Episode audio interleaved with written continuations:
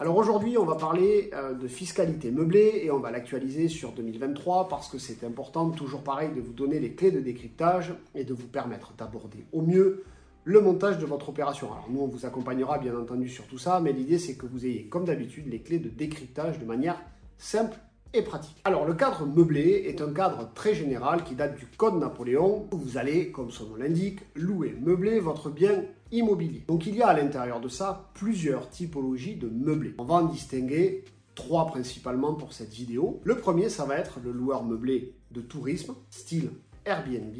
Le deuxième, ça va être le loueur meublé nu, c'est-à-dire que vous gérez vous-même à l'emmener sans gestionnaire.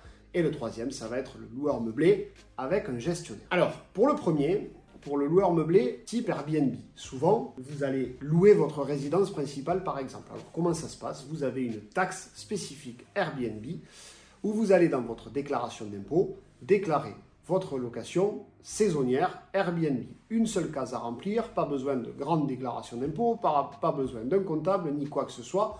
Vous allez recevoir d'Airbnb, par exemple, si c'est eux, un relevé de vos locations annuelles que vous allez reporter sur votre case d'avis d'imposition de location de tourisme. Vous allez avoir forfaitairement un abattement de 70%. Alors sachez que aujourd'hui le gouvernement travaille à réduire cet abattement, c'est normal. Aujourd'hui vous aviez beaucoup d'abattements pour vous encourager à déclarer. Maintenant qu'ils savent que vous faites de la location saisonnière sur votre type Airbnb et sur votre maison, bah, ils vont remonter, euh, déduire des abattements. Donc il y a de fortes chances que bientôt on soit entre 30 et 50% d'abattement. Attention là aussi, ne pas dépasser 120 jours de location par an, sinon vous pouvez être requalifié et ça peut faire un peu plus mal fiscalement. Donc ça c'est pour la première fiscalité en meublé de tourisme, donc assez simple à déclarer. La seconde euh, fiscalité, c'est le cas d'un appartement que vous allez acheter dans l'ancien par exemple, que vous allez rénover, vous allez mettre des meubles et vous allez le louer meublé.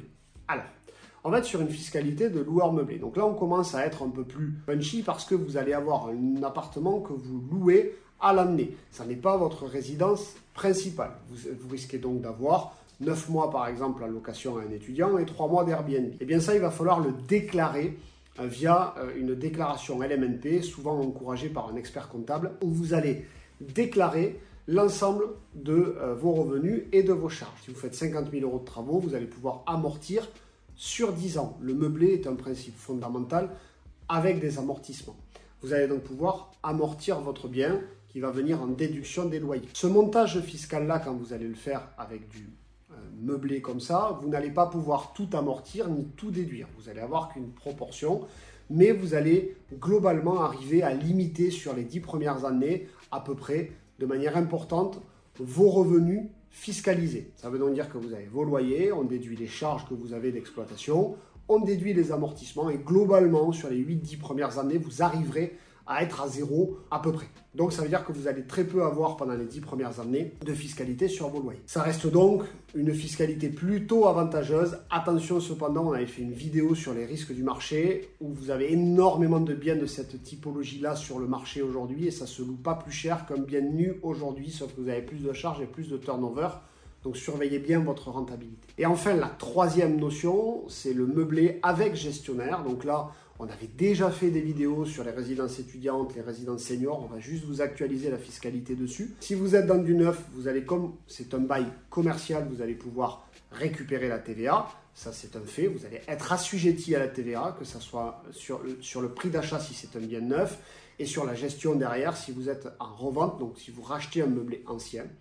Vous achetez donc dans le cadre d'une résidence gérée par un professionnel via un bail commercial et c'est donc dans ce cadre-là où vous allez avoir la TVA d'un côté, mais vous allez avoir aussi tous les amortissements qui vont pouvoir s'imputer de manière irrévocable puisque vous êtes en bail commercial, donc vous allez fonctionner comme une mini-société et vous allez donc pouvoir déduire la totalité de vos amortissements, donc déduire le prix du bien pendant 25 ans, donc moins la partie foncière, et euh, les travaux si vous en faites, et le renouvellement du mobilier, etc. Donc fiscalement, vous avez un peu moins de rentabilité de façade, mais comme vous avez très peu de charges vu que vous avez un bail commercial, c'est l'outil le plus adapté en termes fiscaux et globalement vous allez pouvoir avoir des revenus nets d'impôts pendant une vingtaine d'années sur ce troisième sujet.